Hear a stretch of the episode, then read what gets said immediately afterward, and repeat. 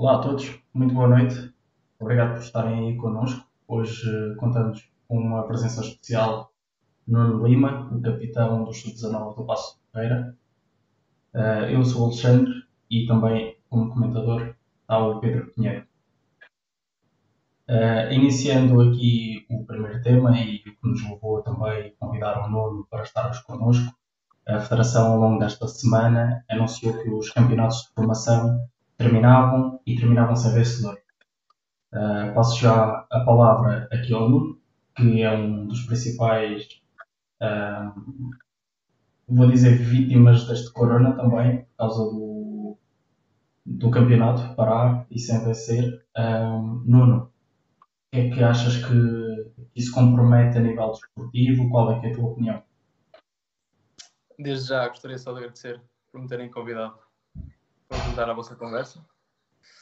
E passando ao comentário. Assim, é algo, algo difícil que todos os futebolistas estão a atravessar. Infelizmente, apanhamos numa altura em que talvez ninguém esperava.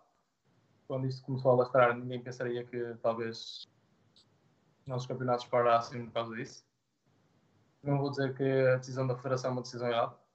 De facto, opa, penso que a saúde irá sempre em primeiro, mas se calhar com algum esforço todos, por parte de todos, conseguimos se calhar contornar esta situação, fosse a curto ou longo prazo.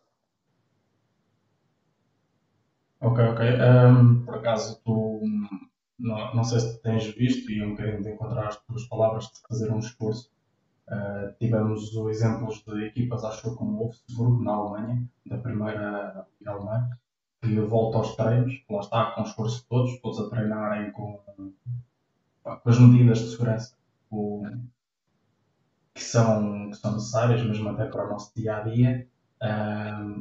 Achas que seria algo possível no futebol? Não digo neste momento, mas por exemplo, dá isto, considerando que tudo fica bem até meio de maio Achas que seria fácil retomar em junho e terminar, por exemplo, em os campeonatos?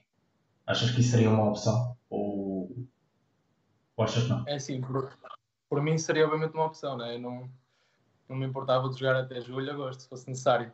Só que hum, o facto se calhar de comprometer outro tipo de, de compromissos, como por exemplo para épocas depois iam-se atrasar, se calhar os campeonatos iam atrasar por causa disso, Assim, mas eu, eu não punha fora essa possibilidade. Eu se calhar eh, optava por isso, por um, mal esta situação se acalmasse e assim fosse possível retomarmos a, a fazer o que mais gostamos, iniciássemos os campeonatos, obviamente com se calhar uma semana ou duas, uma espécie de pré-época, para, para voltarmos à condição física que tínhamos antes desta pandemia chegar.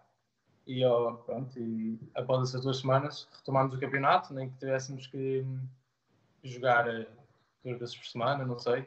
Encontramos assim uma maneira mais, mais tranquila para toda a gente.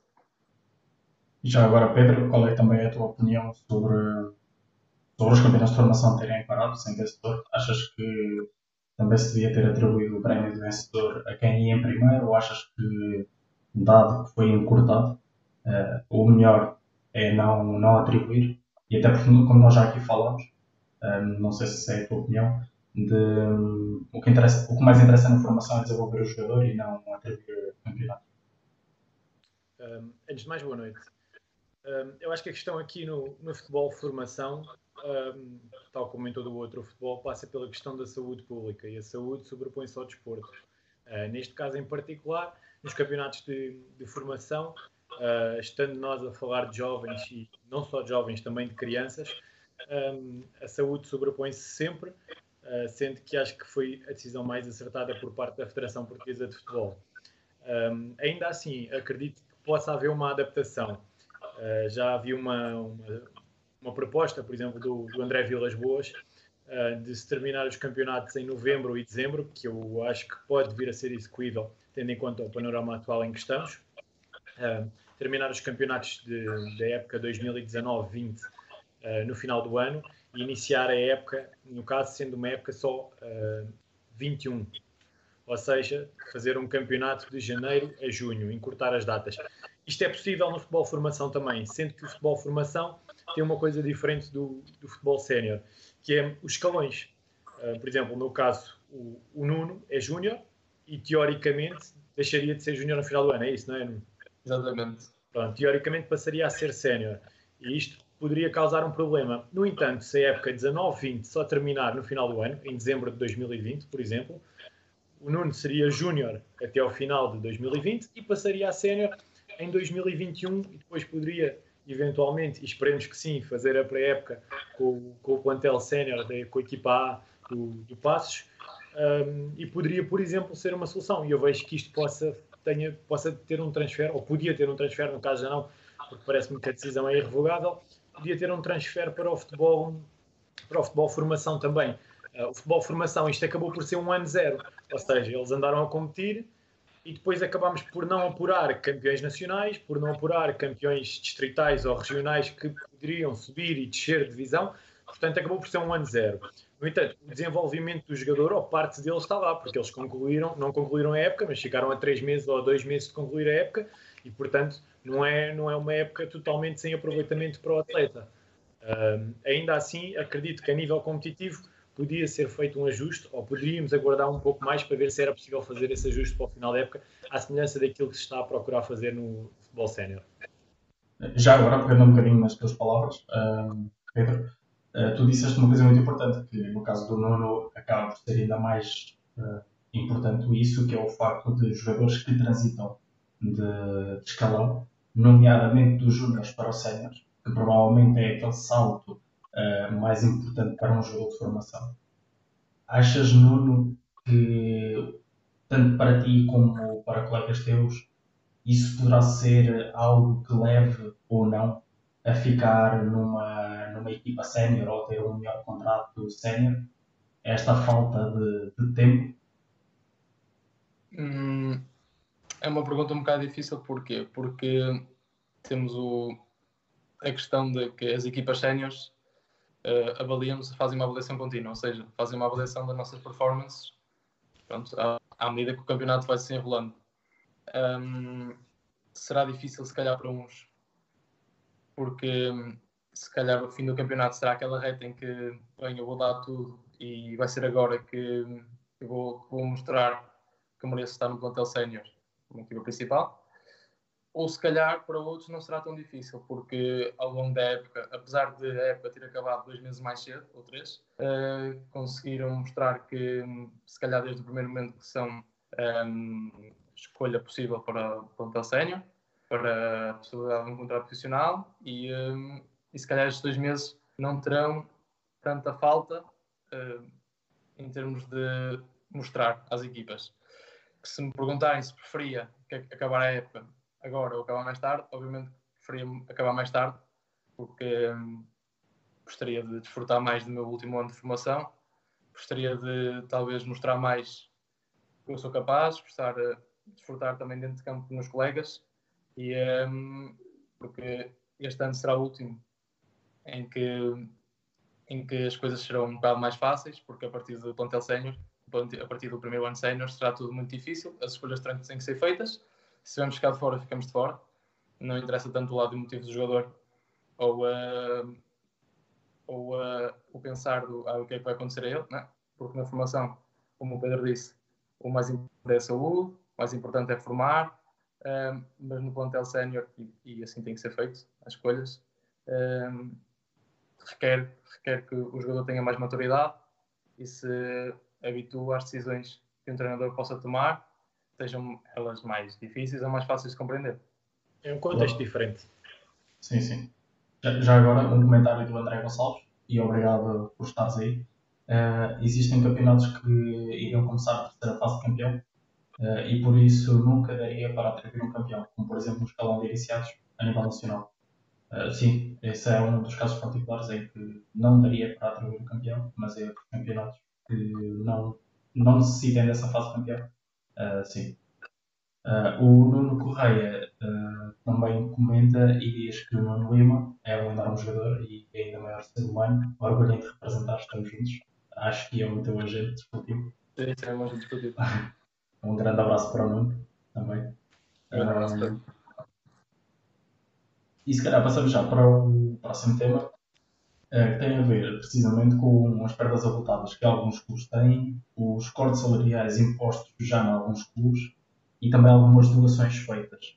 isto a nível dos jogadores. as perdas avultadas, como nós já tocamos neste, neste tema, é verdade que todos os clubes vão sofrer. Eu lembro-me de uma notícia pela comunicação social desportiva que falava que o Benfica dizia que o primeiro jogo uh, sem adeptos no Estádio da Luz que provavelmente daria uma perda de 200 mil euros. Isto falando do MEC inteiro, uh, os preços são muito más e porque os salários continuam-se a pagar e, ou não. E aí uh, peço, vou já para outro tema que é a questão do, dos salários. A Juventus anunciou que os cortes dos salários, ou não total, mas uh, parcial, que consegue poupar 90 milhões uh, só esta temporada. O que é que vocês acham disto? Concordam que os clubes devem ou não uh, cortar os salários? Acham que os próprios jogadores têm que compreender? Eu, eu acho que sim. Eu acho que sim, no entanto, depende o corte para quem. Agora, vamos olhar aqui, por exemplo, à realidade de, daquilo que aconteceu nas Juventus. Na Juventus, o Ronaldo ganha 30 milhões ano. A média, salário do, do, a média salarial dos jogadores anda nos 10 milhões ano, perto disso. Um, não faz muita diferença a um jogador desses ficar sem 3 meses de salário ou ficar sem 70% ou 80% do seu salário, porque eles vão conseguir fazer a vida deles à mesma. E se calhar isto representa ao clube uma continuidade e conseguir continuar a pagar salários aos outros funcionários que têm. E os jogadores, alguns deles também já estão a pensar nisto, porque o clube não vive só do plantel. O clube vive do jardineiro, vive de, do, das pessoas que fazem as refeições para os jogadores, vive dos fisioterapeutas, e é óbvio essas pessoas não ganham 10 milhões de anos nem nada que se pareça.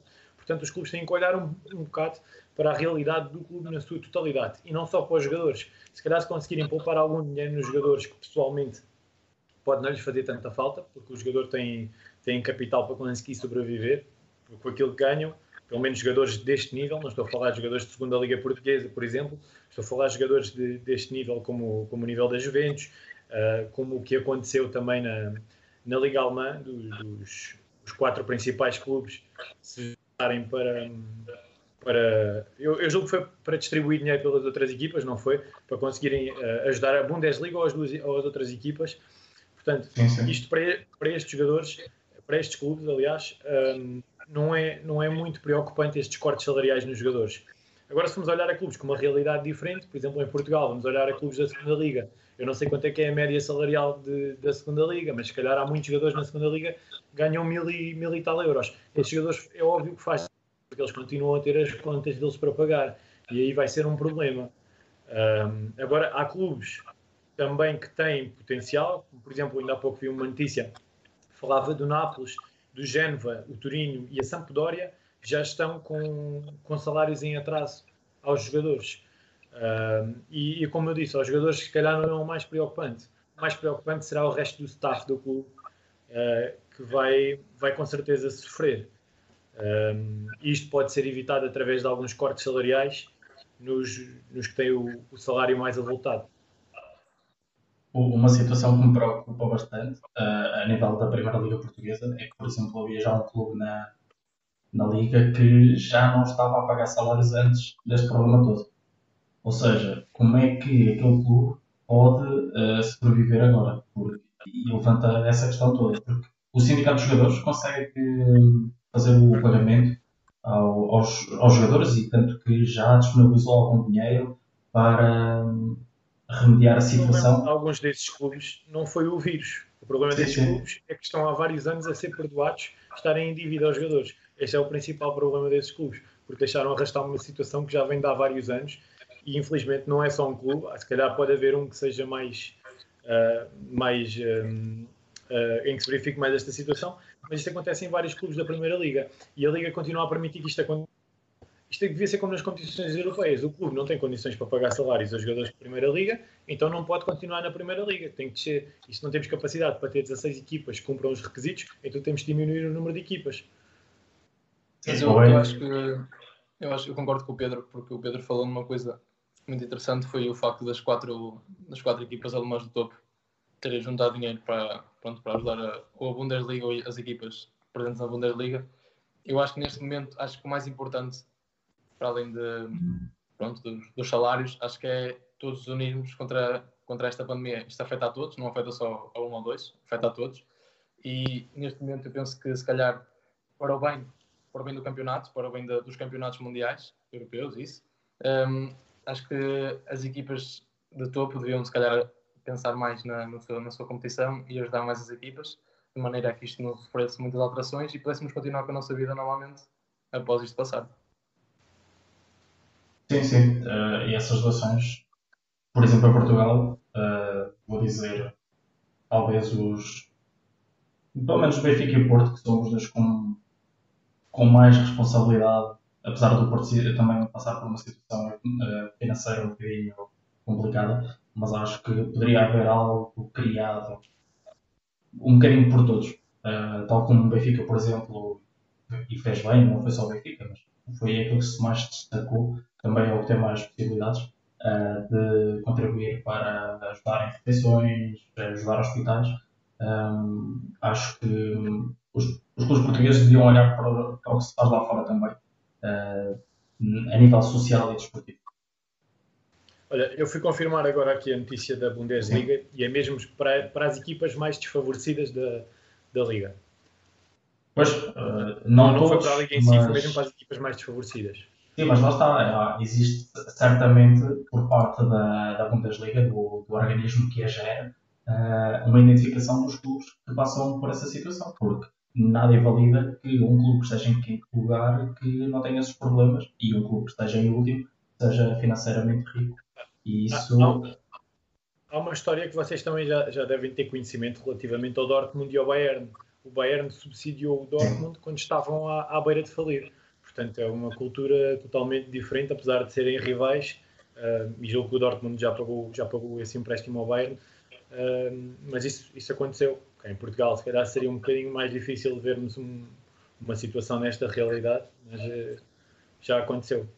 Essa situação até faz com que aconteça, se não estou em erro, falta-me falta confirmação, mas tenho essa ideia que por exemplo, passes de, de jogadores na altura tenham ficado também nessa, nesse empréstimo. Acho que tinham direito sobre alguns jogadores e o que, ele, o, que o Bayern fazia era pagar o valor do mercado que abatia depois no empréstimo final, no, no valor. Um, vou passar, entretanto, uh, para a última parte e aproveito uh, para dizer a todos os nossos ouvintes uh, e espectadores, também para caso queiram colocar perguntas ao Nuno e o possam fazer, deixando comentários, quer no Facebook, no YouTube ou na Twitch. E assim deixamos para o final essas mesmas perguntas. E agora vão seguir umas perguntas rápidas. Uh, não, se quiser justificar, Nuno, pode justificar a tua resposta, mas não, não és obrigado. Ok? Ok. Ok. Ora bem, então, um, como primeira pergunta, qual é que é o teu jogador favorito? Cristiano Ronaldo. Talvez okay. pelo seu trabalho, pela sua dedicação, assim, por tudo o que ele representa, né? também por ser português. Uh, estádio mais marcante. Isto pode ser enquanto jogador, pode ser enquanto visitante, é igual. Camp Nou. Camp Nou, ok. O teu objetivo a 5 anos? Peço desculpa, não percebi o teu objetivo a 5 anos? O meu objetivo a 5 anos será ser jogador profissional numa, uhum. numa das, das ligas de elite que conhecemos e, e ter uma carreira muito feliz por aí à frente. Eh, já agora, qual é que seria o clube dentro da Liga de Elite o mais desejado, vamos assim dizer? É assim, eu gosto, eu gosto tanto que acho que nem, nem consegui escolher um. Okay. Mas acho que talvez assim um Real Madrid e Barcelona. Real Madrid e Barcelona. Ficavas aqui perto de casa então. Exato. Um, melhor jogador com quem já jogaste na mesma equipa? Um, tem vários. Tenho o Rodrigo Valente, que neste momento está no Porto, o Clube Porto Okay. Também tenho o Diogo Almeida, também entretanto se transferou para o Benfica. E tenho muitos outros que se tivesse aqui nomeá-los a todos nunca mais acabávamos. E agora, e agora virando um bocadinho o campo, qual é que foi o jogador adversário que te deu mais trabalho? Pode ser em termos de marcação, pode ser um jogo que tu tenhas tido lá, mais complicado uh, para ti, pode ser a nível mental, às vezes há jogadores que não se calam, aqui em campo e estão sempre a picar o miolo. não, acho que talvez tenha sido, se calhar no ano passado, no jogo em casa contra o Futebol Clube Porto, Fábio Silva, certeza. Ok. uh, sem ser uma carreira no futebol, o que é que achas que farias? Sinceramente, acho que nunca me imaginei fora do futebol, por isso é uma, é uma, uma pergunta difícil de responder, mas eh, não sei, talvez iniciar alguma coisa relacionada sempre no desporto. Um, fisioterapeuta, assim, algo, algo do género. Não, não podia ser muito longe disso. Ok, boa, boa. E em termos de linha defensiva, uma linha defensiva a 4 com dois centrais ou uma linha defensiva a 3 barra 5 com três centrais? Não sei se já experimentaste jogar em 3-5-2 ou em 5-2 ou do género. Uh, o que é que achas? Eu já experimentei as, as, as táticas as, com três defesas, ou neste caso com 5 e com três centrais, e também com dois, com dois centrais, ao todo 4 defesas, mas acho que prefiro 4 defesas, dois centrais. Ok. Acho que é. Cidade favorita? Porto. Nosso Porto. A cidade elite. Filme favorito?